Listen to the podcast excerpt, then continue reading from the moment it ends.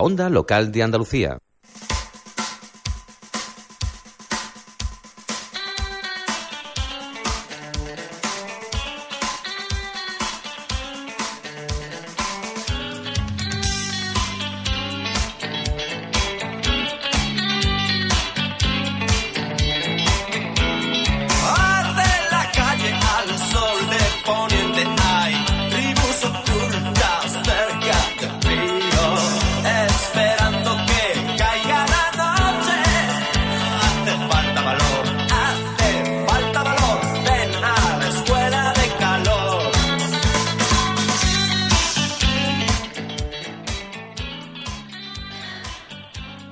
Tardes a todos. Comenzamos un nuevo programa. Ya es el sexto de esta gran aventura que nos ha brindado Onda Local Andalucía, para que desde Escuelas de Calor podamos tener informado a la comunidad educativa de todas aquellas cosas que son nuestras inquietudes, de la actualidad, de los logros conseguidos, de nuestras quejas, de los que a ustedes les interese.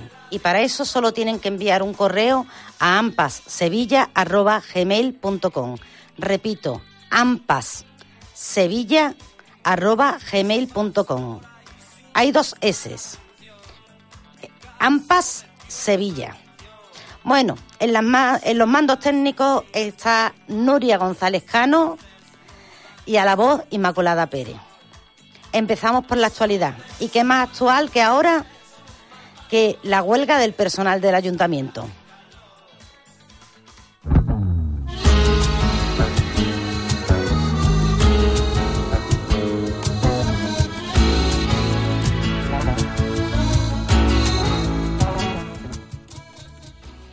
Ayer, 5 de noviembre, fue la huelga de los servicios municipales del Ayuntamiento de Sevilla.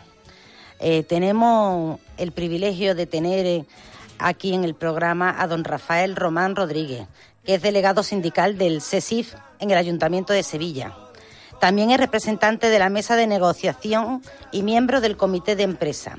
Pertenece al servicio de mantenimiento. Buenas tardes, Rafael. Eh, buenas tardes, Inma.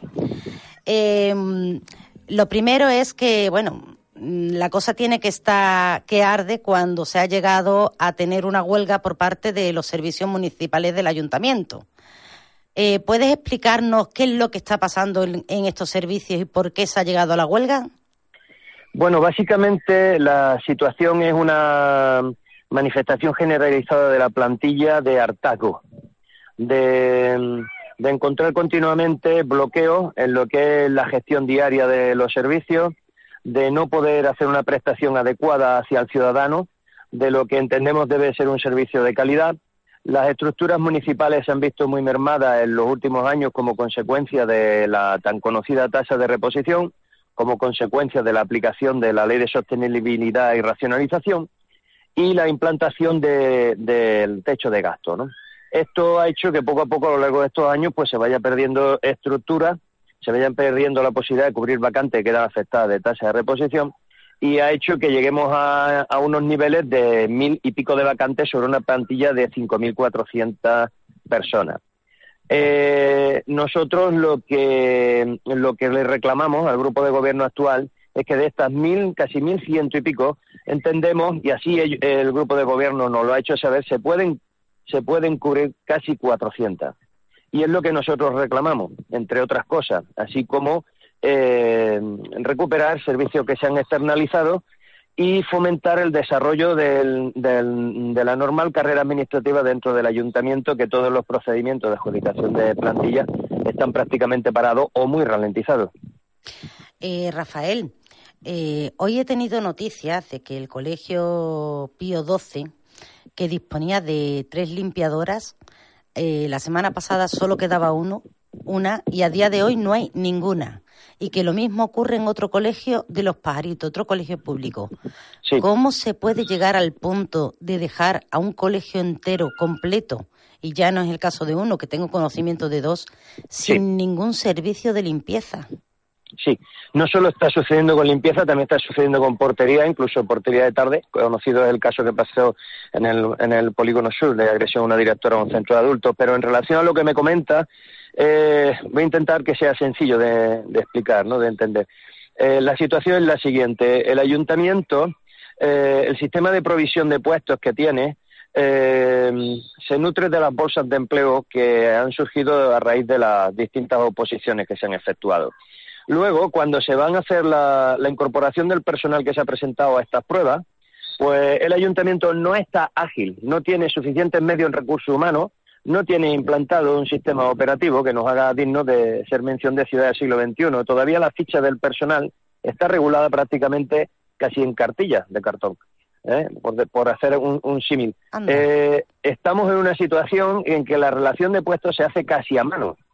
Aunque esté metido en una base de datos, se hace casi a mano. No tenemos un sistema que agilice las contrataciones ni las movilizaciones del personal. Por otro lado, cuando, cuando el personal eh, accede por convocatoria a puestos de superior categoría, como ha sucedido en este, a lo largo de este año, pues obviamente se quedan huecos por cubrir. Sería muy, muy fácil, mediante un sistema adecuado, agilizar la contratación de inmediato de las bolsas de las que disponemos, pero en este caso, tanto para todos los puestos de categoría superior que han, eh, que han sido cubiertos, en muchos casos han sido limpiadores o porteros que han subido de categoría. Tan simple como agilizar las contrataciones de las bolsas.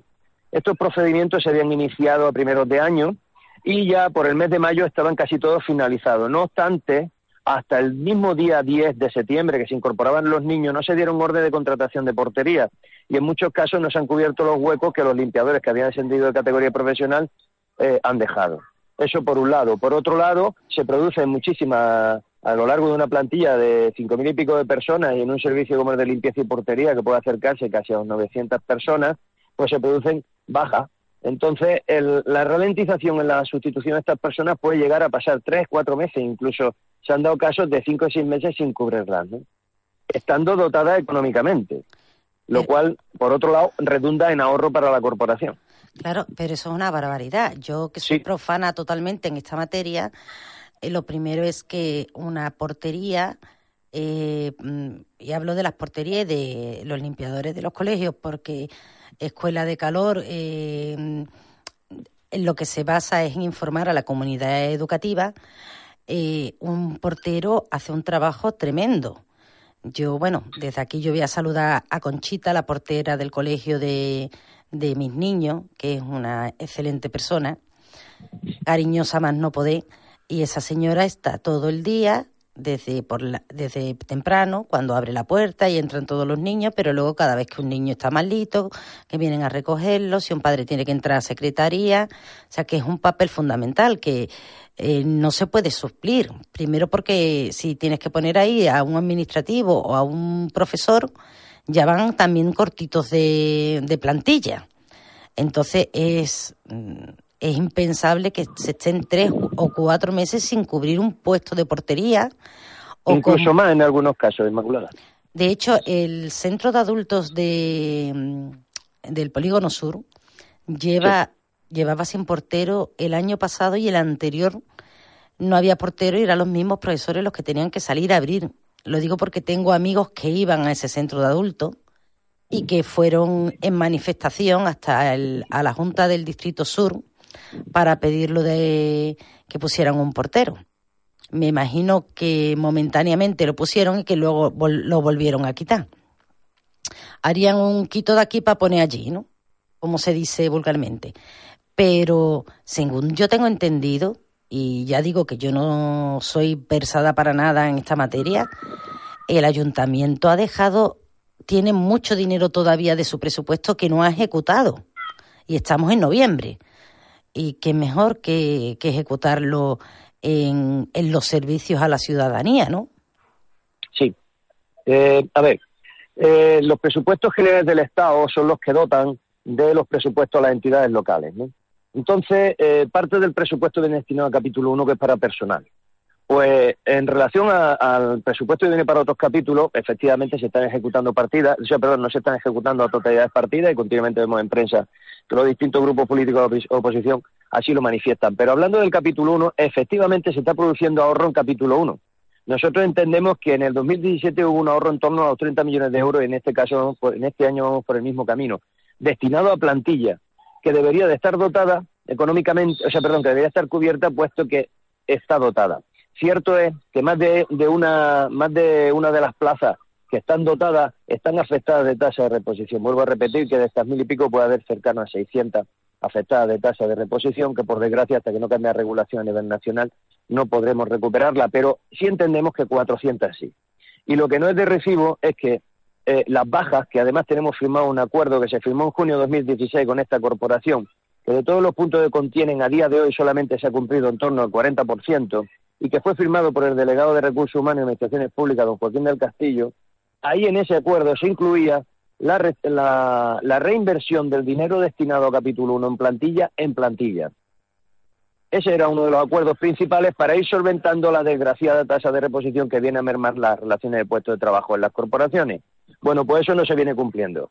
Estamos hartos de ver cómo los distintos jefes de departamento reclaman continuamente las bajas que se vienen produciendo en los centros de trabajo, así como las vacantes que sí se pueden cubrir, que no están afectadas de tasa y que por alguna razón quedan libres, y por parte de recursos humanos, sin decir que no, la respuesta en hecho es que efectivamente no lo cubre. Y se viene produciendo ahorro en capítulo 1. Bueno, se produce un ahorro para el ayuntamiento, pero no para los ciudadanos. Si esas 400 plazas se cubrieran, que por mí serían las mil, porque eh, seríamos una ciudad con más empleo, con más personas trabajando y aún así, y así eh, seríamos, mm, digamos, entre comillas, más ricos. Eh, habría más personas que tienen un sueldo, que lo pueden gastar y generarían riqueza. Eso por un lado. Y lo segundo es, si no me equivoco, lo de la tasa de reposición es lo de la ley Montoro, ¿no? Efectivamente, sí. Pero si ya no está Montoro, que está la Montero, ¿por qué no lo cambiamos? Nosotros hemos hecho, hemos hecho desde el principio eh, infinidad de propuestas cuando este grupo de gobierno entró, en la línea de que se alineara este alcalde, que así eran sus propuestas en la etapa preelectoral, que se alineara con el resto de alcaldes de otros gobiernos progresistas de grandes ciudades del país en la línea de la Federación Española de Municipios para que hiciera propuestas hacia el gobierno de Nación, el, gobierno anterior, el caso del gobierno de Rajoy y ahora el gobierno de Espadas, ¿no? Perdón, de Espadas, del señor Sánchez. Entonces, eh, esas iniciativas que tuvo en un principio este alcalde se han perdido, ya no vemos que esté en ese tipo de alineación. Nosotros necesitamos que haya una propuesta firme por parte de las corporaciones locales de cara al gobierno de la nación para que se empiece a crear empleo neto en las administraciones. El fin último de la ley de sostenibilidad y racionalización para las administraciones públicas era el debilitar el tejido público y dejar de dar una prestación de calidad con fines sociales para la ciudadanía y que se recurriera a reinvertir ese dinero en contrataciones de empresas externas con la consabida pérdida de calidad y prestación para la ciudadanía. Nosotros queremos que se vuelvan a cubrir estas vacantes que se han ido generando y que haya una apuesta firme por parte de los responsables de esta corporación en recuperar el empleo neto. Ha habido ciertos avances con el acuerdo que se firmó con el anterior Gobierno Nacional a través de la, de la Secretaría Nacional de Administraciones Públicas de cara a las administraciones públicas en, desde el sentido de una, de una digamos, mm, nueva brisa que ha habido en el, en el margen de que se permite ahora hasta el 8% de creación de empleo neto sobre la oferta ordinaria de, la, mm, de cada año. Este año, por ejemplo, en el Ayuntamiento de Sevilla hemos tenido una oferta ordinaria generada por las jubilaciones del año de unas 80 personas. El 8% son 7, 6, 7 personas. A 6, 7 personas tardaremos décadas en poder recuperar esos 400. Entonces lo que necesitamos son políticas activas de creación de empleo y de garantía del empleo público, que es lo que da una prestación de calidad a la ciudadanía, como bien dice Inmaculada, y por otro lado dejar de especular con el dinero destinado a plantilla para contrataciones de empresas externas. En algunos servicios municipales se ha llegado a incrementar en un 500% la contratación de empresas externas. Y hay una cosa que se nos escapa, y es que quién controla, quién certifica, quién verifica, quién gestiona esos contratos. Son empleados públicos. Si resulta que los departamentos que se encargan de gestionar, verificar y certificar los trabajos de estas empresas ya no tenemos suficientes técnicos, ¿Quedan las empresas libre albedrío de quién? Ya sufrimos hace unos años el tan conocido caso de Fitonovo, de estas empresas que, estaban gestionando la, jardinería en la ciudad y que ha afectado a otras ciudades a nivel de España.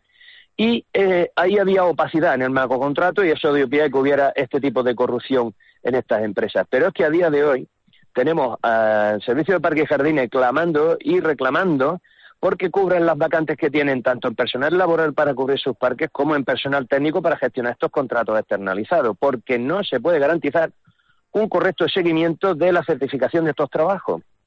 y vuelvo a, vuelvo a repetir, es que la empresa externa no es la solución. Somos conscientes que por la aplicación de la ley Montoro y las restricciones que ha habido, tenemos que convivir con una gestión mixta. Nosotros como empleados públicos preferiríamos que todo lo gestionara, se gestionara con empleo público. Pero aún así debe de haber control y certificación sobre estas externalizaciones. No podemos invertir dinero en empresas tan, tan alegremente sin luego tener controlado esto. Y esto se lo ha hecho llegar al grupo de gobierno, pero de momento la única respuesta que tenemos eh, ante las movilizaciones que hoy mismo hemos tenido es desmentir que esto haya, haya tenido un seguimiento importante, que a nuestro modo de ver ha sido en torno al 85-90% en el día de ayer, y eh, estamos esperando que de nuevo se siente el grupo de gobierno y el alcalde deje a un lado lo que entendemos que ha tomado como una rencilla y nos dediquemos a gestionar y, eh, ellos por su parte y nosotros a prestar un servicio público de calidad con los medios que necesitamos. Pues mm, mi mayor deseo para que esto ocurra y muchísimas gracias por haber entrado en el programa. Eh, mm, luego, ya por privado, le mandaré yo una cosita que sé que le va a hacer mucha ilusión. Y mm, vuelvo a agradecerle mm, por darnos luz en este tema que para nosotros era tan desconocido, pero que influye tanto en la comunidad educativa. Un pues abrazo. muchas gracias, muchas gracias y me pongo a disposición de ustedes cuando lo entiendan necesario. Muchísimas gracias. Buenas tardes. Buenas tardes.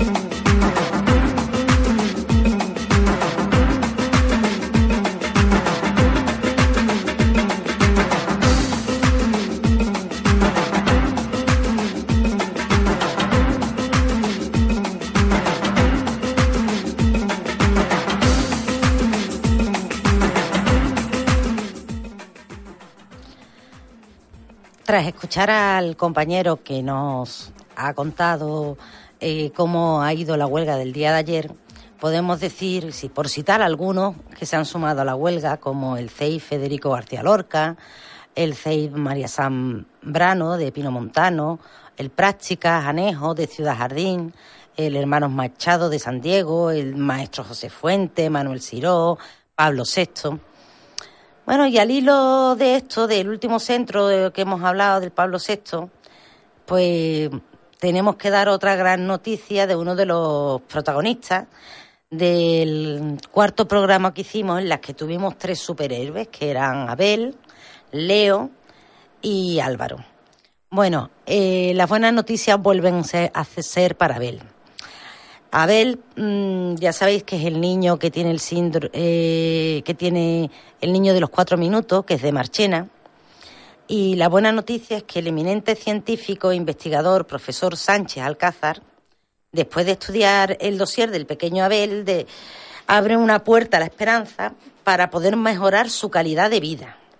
Digo que abre una puerta a la esperanza Abel se incorpora a una línea de investigación abierta que será cofinanciada con la Fundación ACA Antonio Guerrero y ahora el siguiente paso es que se le extraerá mediante una biopsia un trocito eh, de la piel para iniciar los procesos de investigación.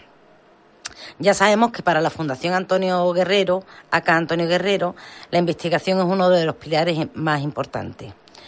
Hoy las lágrimas de sus padres no tienen precio van preñadas de esperanza. Tendremos que ser cautos, pero este es el primer paso.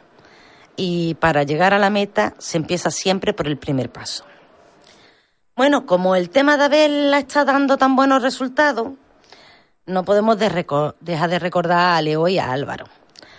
Eh, Álvaro tiene deficiencias motoras y necesita un aseo adaptado eh, y un ascensor porque para el año que viene pasa primaria. Eh, volvemos a repetirlo una y otra vez porque hasta que no le demos solución a estos tres niños, nosotros no vamos a parar. porque todos somos Abel, todos somos Leo y todos somos Álvaro. Leo necesita un ascensor. Eh, sé que hay algunas personas que se han puesto en contacto, pero creo que desde la Junta de Andalucía, que son los que gobiernan, desde la Consejería de Educación, serían los que tendrían que dar el primer paso, porque para eso es su obligación. Su obligación es que estos niños puedan acceder a la educación no con los mismos eh, mm, sí con los mismos derechos, aunque no con las mismas prestaciones que puede tener un niño que hayan nacido sin esa enfermedad congénita. Entonces, vamos a tocarnos un poquito el corazón. Venga Adela Castaño, venga Sonia Gaya, venga Susana Díaz. Tenéis que hacer esto porque es vuestra obligación y, y porque lo estamos pidiendo. lo está pidiendo toda la comunidad educativa porque todos somos padres y todos nos metemos la mano en el pecho y pensamos, ¿y si fuera mi hijo? Bueno, ya mm, espero que no tenga que repetir nunca más esto en este programa porque me hayáis escuchado, porque se hayan dignado y tengamos unas buenas noticias que decir ya van a tener el ascensor, ya van a tener el aseo mm, adaptado. Y ahora vamos a pasar a otro punto muy importante. Estamos en plenas elecciones al Consejo Escolar y vamos a hacer un recordatorio del calendario. El 31 de octubre estaban disponibles las papeletas de voto no presencial, porque eh, este año se puede votar por correo. Es cierto que muchos padres no han podido ejercer durante mucho tiempo el derecho al voto para elegir a los padres en el Consejo Escolar, porque precisamente estaban trabajando y no podían acercarse o incluso trabajaban en otras ciudades. Este año pues pueden hacerlo y las papeletas de voto están confeccionadas con anterioridad al día 26 de octubre. Del 24 al 9 de noviembre ha sido ambos inclusive en la campaña electoral, con lo cual todavía pueden estar reclamando el voto en su instituto, en su colegio, para su candidatura en el Consejo Escolar. Y ya en noviembre, el día 13 será la votación de los padres y madres y los tutores legales del alumnado. Eh, el día 14 será la votación del alumnado. El día 15 la votación del profesorado y del personal de administración y servicio.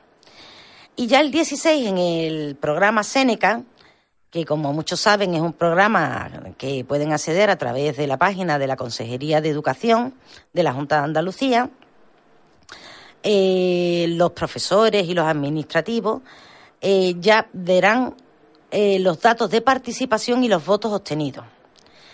A partir de ahí, el día 19 de noviembre hay reunión de la Junta Electoral y proclamación de los candidatos electos. Luego tenemos del 26 al 20, del 20 al 26 de noviembre para el periodo de reclamaciones y el 3 de diciembre se constituye el nuevo Consejo Escolar. Son muchísimos datos, iremos todos los programas diciendo y recordando estos datos para que todos aquellos que quieran eh, ejercer su derecho al voto, estar eh, informados, eh, pues eh, puedan hacerlo y nosotros se lo iremos recordando.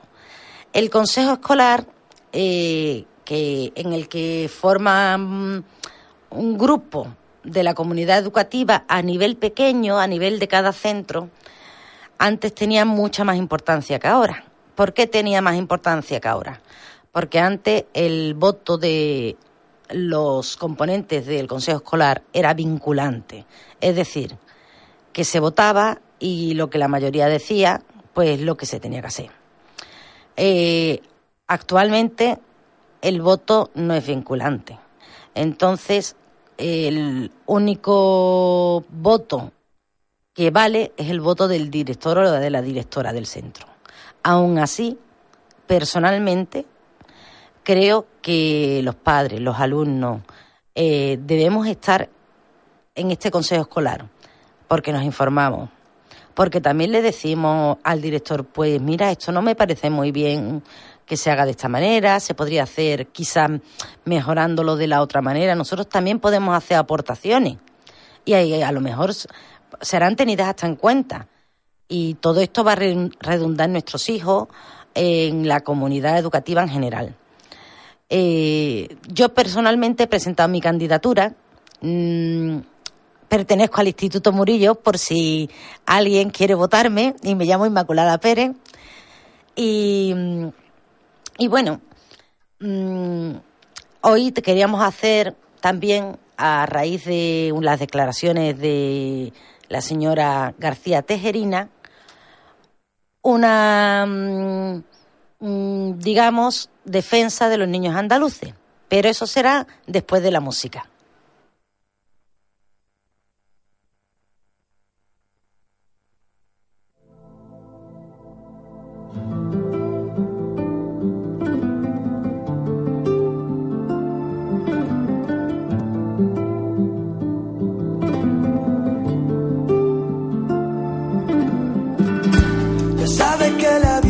tratado mal. Ya sabes que la vida me ha hecho daño de verdad. Ya sabes que camino donde me lleve el destino. Sabes que soy bohemio, que soy un flamenco herido. Hay por el sufrimiento.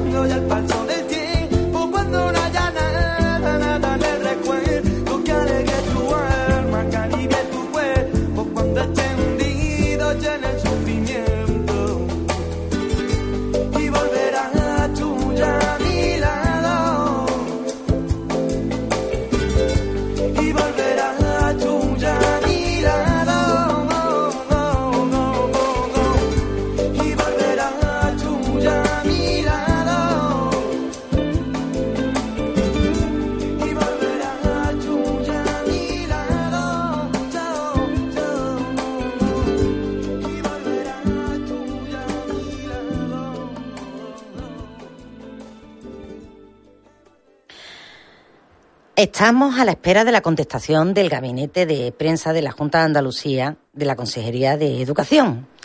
Pues, ¿por qué nos pusimos en contacto con ellos?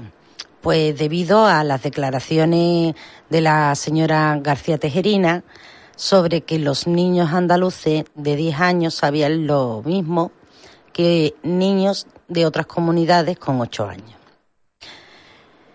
Llamamos primero a GAE, a GAEBE, que eh, son los que llevan a cabo la prueba del informe PISA en Andalucía, y nos remitieron al teléfono del gabinete de prensa. Eh, allí nos contestaron, mandamos un email al email que nos indicaron y estamos a la espera. Nos hubiera encantado que hubiera entrado alguien de la consejería y que nos hubiera explicado mm, qué es el informe PISA y qué resultados se extraen de él y si es verdad que nuestros niños, pues está claro que están sacando, estamos a la cola en los resultados, pero ¿por qué estamos a la cola en esos resultados?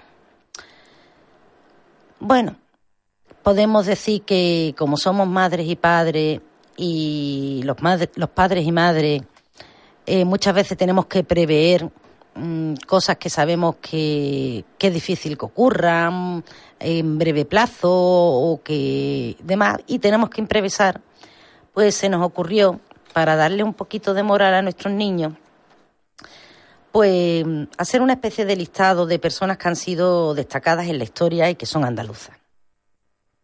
Entonces, mm, yo voy a decir unas cuantas, por favor, que nadie se me enfade si alguna persona eh, la he dejado atrás, pero es que es tan grande el listado de personas importantes andaluzas que no terminaríamos nunca. Voy a empezar, por ejemplo, por escritores. Casi todos los nombres que voy a decir seguramente os suenen. Y aquí sí que ha tenido un acierto la Junta de Andalucía, que ha sido poner a muchos centros educativos de Andalucía los nombres de personas ilustres andaluzas. Por ejemplo, los escritores tenemos a Federico García Lorca, que todos sabemos que es un poeta, a Juan Ramón Jiménez, que fue nada más y nada menos que Premio Nobel de Literatura, a Rafael Alberti, a los hermanos Machado, a Luis Cernuda, a Juan Valera, a Vicente Alexander, a Gustavo Adolfo Becker, a José María Pemán, a Luis de Góngora o a Juan de Mena. Podríamos también con citar a músicos y cantantes, ¿no? Como Joaquín Turina, Manolo Escobar, Lola Flores, Paco de Lucía, Camarón de la Isla, Carlos Cano, Carlos Cano, perdón, Rocío Jurado, Rafael o Rafael, José Mercé, Estrella Llorente, David Bisbal, Manuel de Falla, Joaquín Sabina, El Arrebato, Pasión Vega, Pablo Alborán, Manuel Carrasco, Vanessa Martín, Diana Navarro, Niña Pastori, Rosa León. Entre los pintores, pues nos llevaríamos mucho tiempo. Vamos a destacar los más importantes. Zurbarán, Murillo, Velázquez, Gonzalo de Bilbao, Julio Romero de Torre, Francisco Pacheco. Los escultores, pues tenemos a Pedro Roldán, aunque todo el mundo sabe que hay una leyenda que dice que la que era la escultora era ella, la conocida como la Roldana. Tenemos a Pedro de Mena, a Juan Martínez Montañé, a Sebastián Santos Rojas, que ya fallecido hace poco hubo una exposición de sus obras en el Colegio de La Salle de la calle San Luis. Eh, Mm, maravillosa fue la exposición. A José Arce, a Alonso Cano, a Juan de Mesa, a Manuel Martín Nieto, que acaba de terminar una obra, El Cristo de la Misericordia, que es sublime, es de un realismo tremendo. A Miguel Ángel Pérez. Tenemos también, pues, a filósofos como María Zambrano, a Séneca, a Berroe, Maimónides, Fernán Pérez de la Oliva, Francisco Giner de los Ríos. Si se van dando cuenta, estos nombres os suenan por nombres de calle, por nombres de colegio.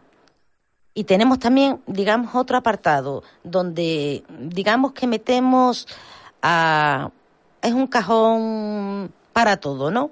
Y tendríamos a personas tan ilustres como Chiquito de la Calzada, Trajano, Adriano, Blas Infante, Virginia Woolf, Teresa Costa, que fue la primera mujer que fundó una casa de banco en Granada. Y además era una señora viuda. Y en aquella época, a Victoria Ken, a Amalia López Cabrera, que fue fotógrafo en el 1838, a María Zambrano, que fue filósofa, a Carmen de Burgos, que fue periodista, escritora, traductora, defensora de los derechos de la mujer en 1867, que no es lo mismo defenderlo ahora que defenderlo hace 150 años.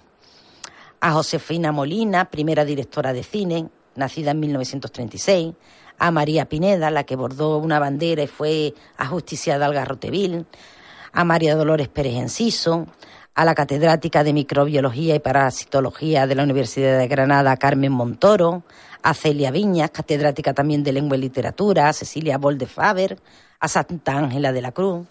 Son muchísimos nombres. Si os habéis dado cuenta, en este listado, eh, sobre todo al principio, han aparecido muchos más hombres que mujeres no os preocupéis. A lo mejor no suenan tanto, pero si os podéis, si os metéis en la página historiamujeres.es, encontraréis 868 mujeres relevantes andaluzas dignas de leer eh, su historia. Y no solo su historia por lo que han hecho, sino por cuándo lo hicieron. La mujer andaluza ha tenido un papel muy importante. Lo que pasa que no es tan conocido. Eh, con esto queremos romper una lanza a favor de nuestros niños. Si desde la página de la consejería nos estaban comentando que habían detectado un alto número de niños con altas capacidades y en la historia hemos demostrado que el genio andaluz eh, nos rebosa, a lo mejor había que preguntarse si lo que falla es otra cosa que nos diferencia de otras comunidades? Quizás el sistema educativo. Ahí lo dejo. Hoy camino entre ruinas, como un témpano de hielo estas paredes. Esta cama que hoy te mira agoniza sin medida.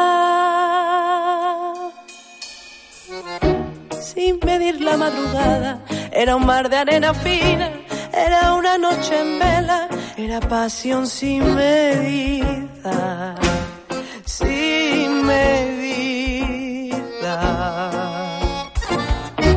Si me pides que me marche, ahora empiezo a hacer maletas. Si decides que me quede, tan solo cierra la puerta, cierra la puerta.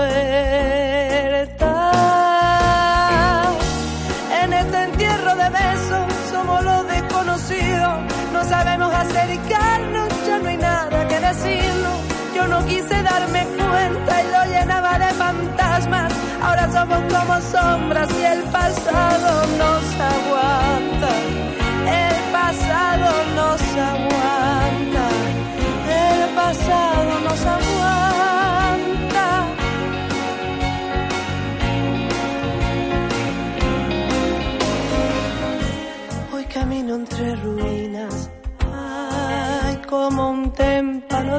son tus dudas. Mi ilusión hecha quimera, mi deseo una utopía. Sin medida ando a ciegas, entre hojas aún dormidas, ante la estatua del frío, sin querer caigo rendida. Caigo Ahora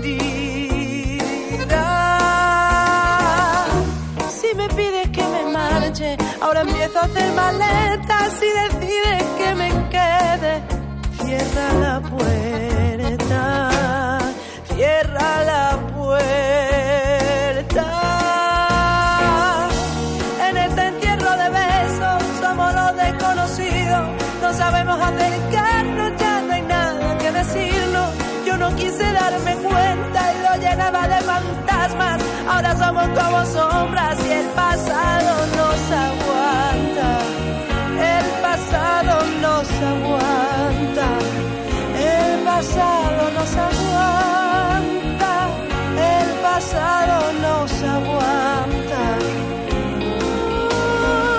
Hoy en este entierro de besos somos lo desconocido, no sabemos acercarnos, ya no hay nada que decirnos. Yo no quise darme cuenta y lo llenaba de fantasmas, ahora somos como somos.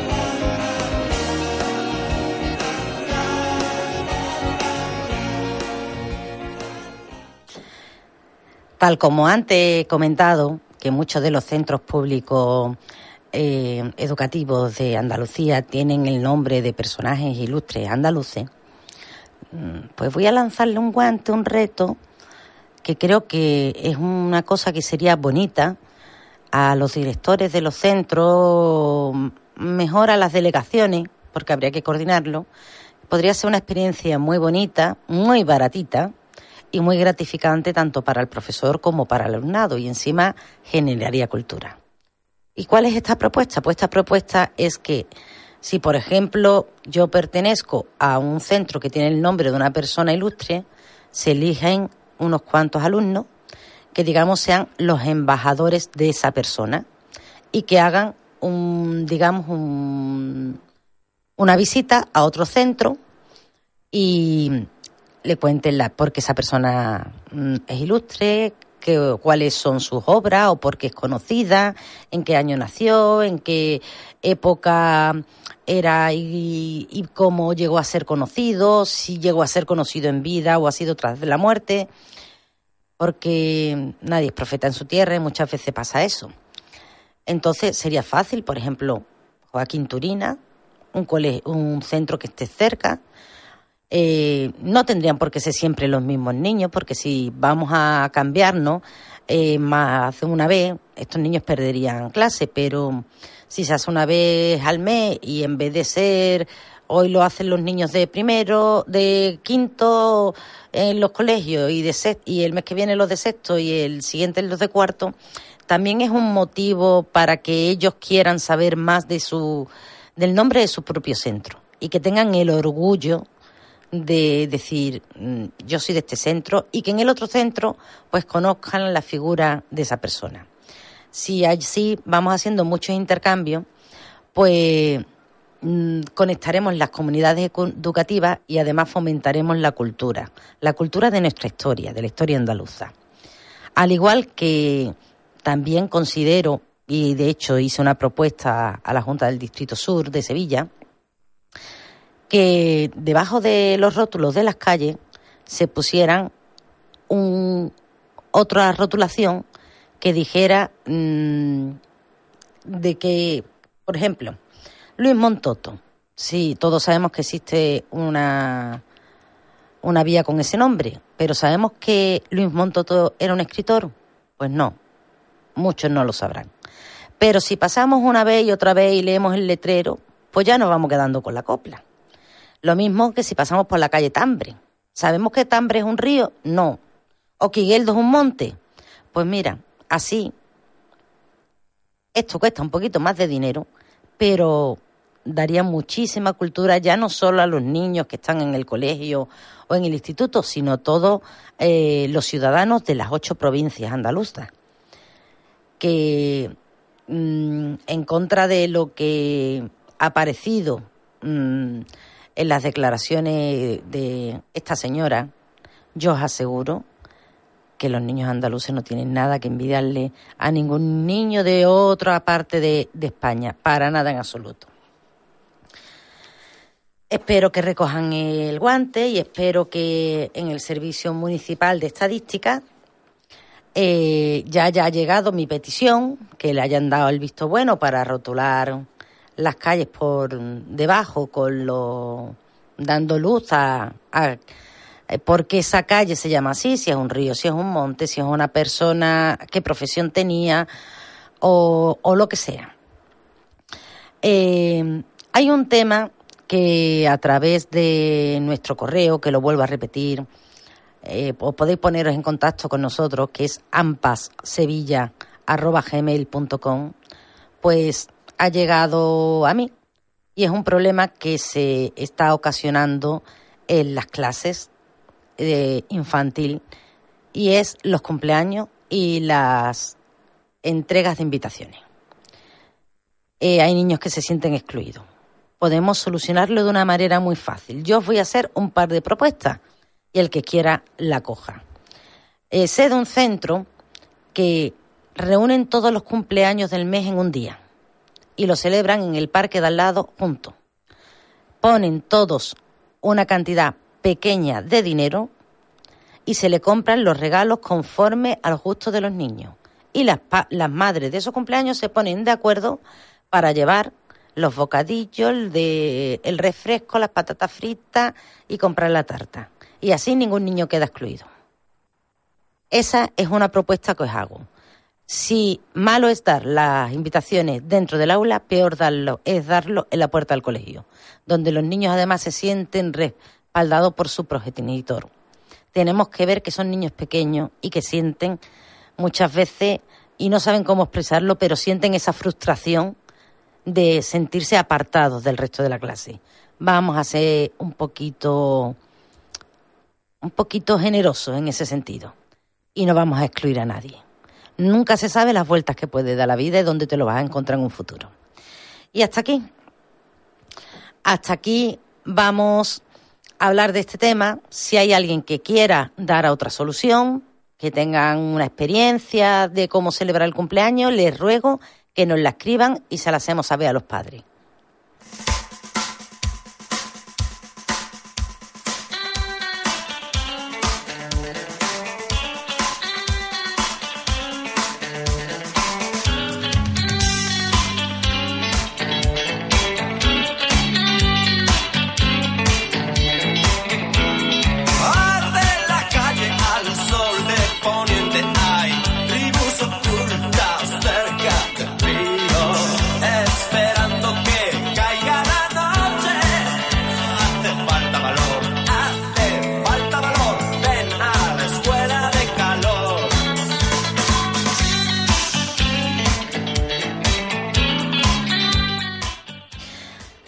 Y hasta aquí hemos llegado en nuestro programa de hoy.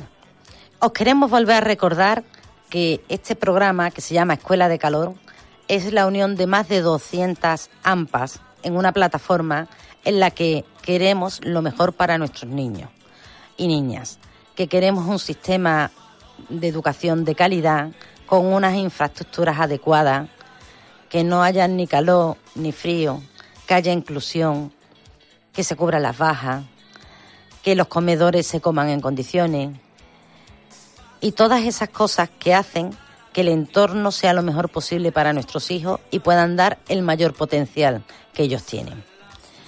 Para el próximo programa vamos a tener grandes expertos en ABN, que es una nueva forma de matemáticas, siempre y cuando la actualidad nos la permita, porque tenemos últimamente la actualidad un poquito revuelta. Contaremos con el creador de este sistema de aprendizaje de matemáticas. Mm, Este sistema, que ya está implantado en- varios colegios de Sevilla, está dando unos resultados excepcionales y cambia incluso eh, la forma de entender la matemática y de comprender cosas que no comprenderían hasta muchos años más tarde, pero como lo hacen todo muy visual, para ellos es muy fácil. Bueno, desde Onda Local Andalucía os recordamos que la escuela está que arde. Y cada martes de 2 a 3 de la tarde nos metemos a través de las ondas en su casa, en su coche, en su oficina para contárselo. Os esperamos. No nos falléis. Un beso.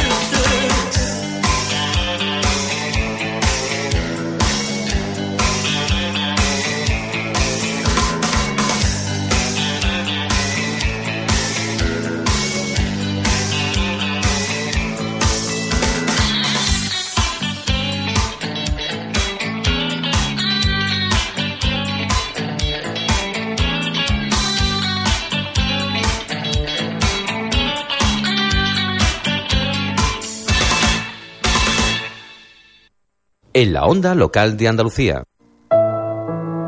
Todo individuo tiene derecho cuando esté perseguido a buscar y obtener asilo en otros países. De conformidad con las leyes de esos países y los convenios internacionales. Derecho de asilo en caso de persecución, por guerra, por delitos políticos, donde peligre su vida, su libertad o su seguridad. Derecho de asilo cuando esté perseguido por causa de su raza, religión, nacionalidad, pertenencia a determinado grupo social o por sus opiniones políticas.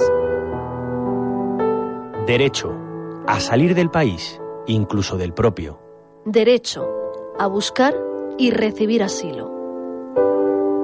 Es un mensaje de la Onda Local de Andalucía.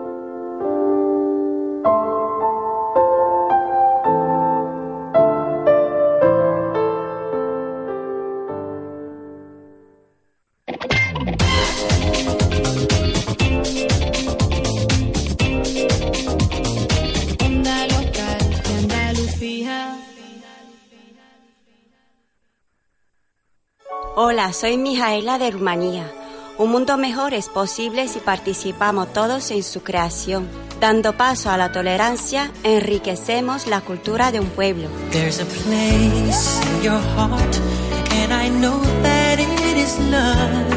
Hola, soy Susan de Nigeria.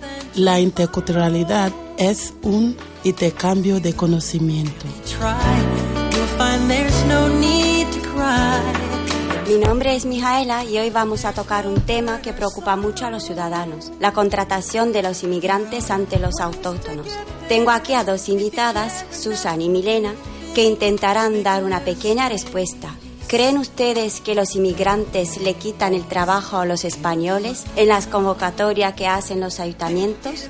Milena, ¿tú qué opinas? Hola, Micaela, ¿cómo estás? Gracias por invitarnos a despejar estas pequeñas dudas que tenemos. Mi respuesta a tu pregunta es no, porque a la hora de contratación, los ayuntamientos valoran las necesidades inmediatas de cada persona y casualmente muchos de ellos son inmigrantes que no cuentan con redes familiares, tienen hijos a cargo y con problemas de vivienda y por no contar con un contrato laboral se les hace más difícil acceder a ellas. Susan, ¿cuál es tu opinión? Hola, en estos momentos de crisis económica, los inmigrantes han sido los más afectados, pero por supuesto, las personas autóctonas también pueden tener las mismas dificultades que los inmigrantes. Mi opinión es que el problema no es la inmigración, sino la crisis económica mundial. Y para finalizar, recordemos que la inmigración ha existido desde que apareció los seres humanos. Esta situación la están viviendo los jóvenes españoles que han tenido que emigrar a diferentes partes del mundo. No lo veamos como un problema, sino como un enriquecimiento en todos los aspectos para una población.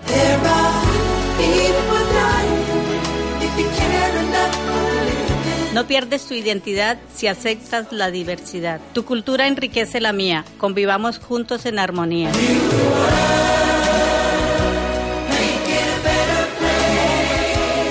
En la radio no hay colores. Una campaña de la Onda Local de Andalucía en colaboración con el Fondo Social Europeo y la Consejería de Justicia e Interior. Andalucía se mueve con Europa.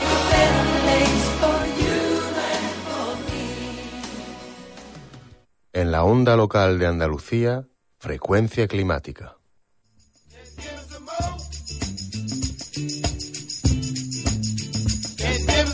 Hay que cuidar y respetar el medio ambiente, pero también hay que respetar y cuidar las personas que te rodean. Las cosas y los árboles o plantas que hay en la calle son de todos y todas. No hay que dañarlas, romperlas o ensuciarlas.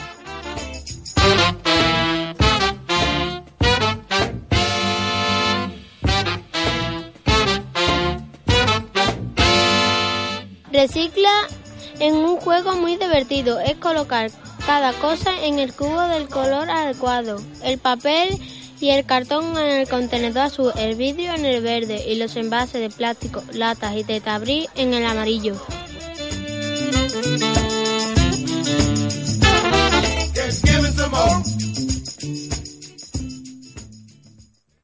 Frecuencia Climática es un proyecto apoyado por la Comisión Europea.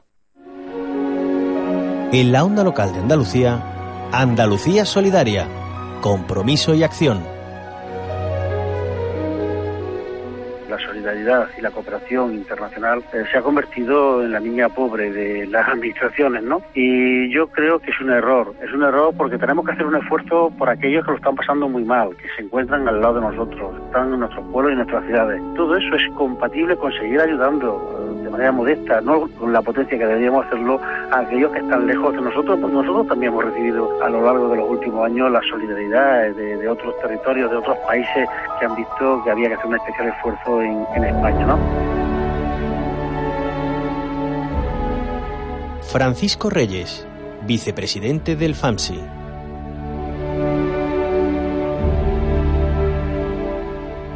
Andalucía Solidaria, una campaña de la Onda Local de Andalucía, el Fondo Andaluz de Municipios para la Solidaridad Internacional y la Agencia Andaluza de Cooperación. Alrededor del 50% de los envases que arrojamos a la basura están fabricados de papel o cartón.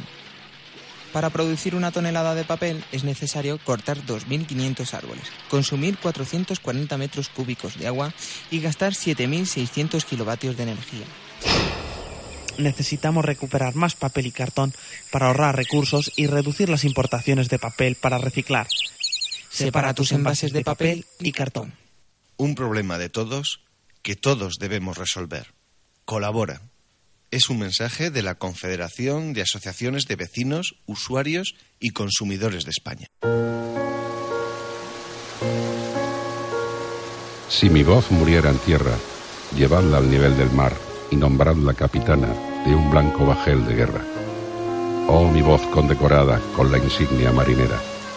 Sobre el corazón un ancla y sobre el ancla una estrella y sobre la estrella el viento y sobre el viento la vela. ¿No sientes el mar cerca? Puede que vivas a kilómetros de él o que con solo abrir la ventana oigas su murmullo, pero seguro que ahora está dentro de ti. Cuando Rafael Alberti escribió este poema llamado Marinero en Tierra, se encontraba en plena sierra de Guadarrama. Esto no fue impedimento para que, sin moverse del sitio, pudiera volar hasta su Cádiz natal. Con solo tener un libro entre tus manos, un mundo de sensaciones infinitas se abre ante ti, esperando ser exploradas. ¿A qué esperas?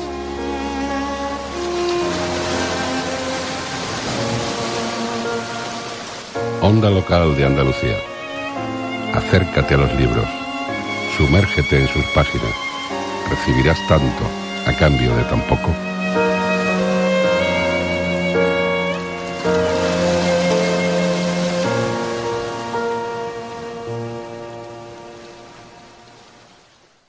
El día peor empleado es aquel en el que no he reído.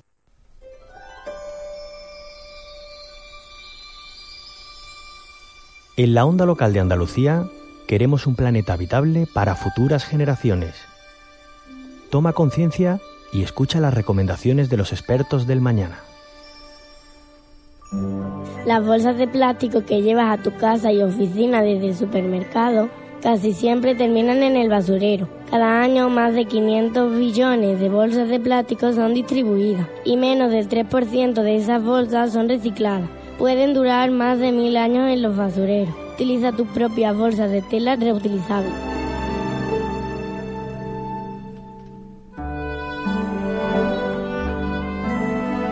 Cuida el medio ambiente es un mensaje de la onda local de Andalucía.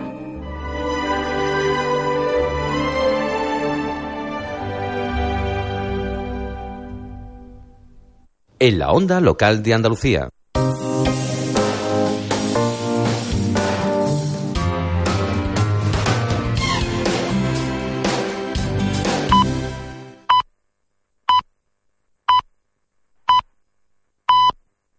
En la onda local de Andalucía. Recorra cada noche de 9 a 10 Los caminos del cante.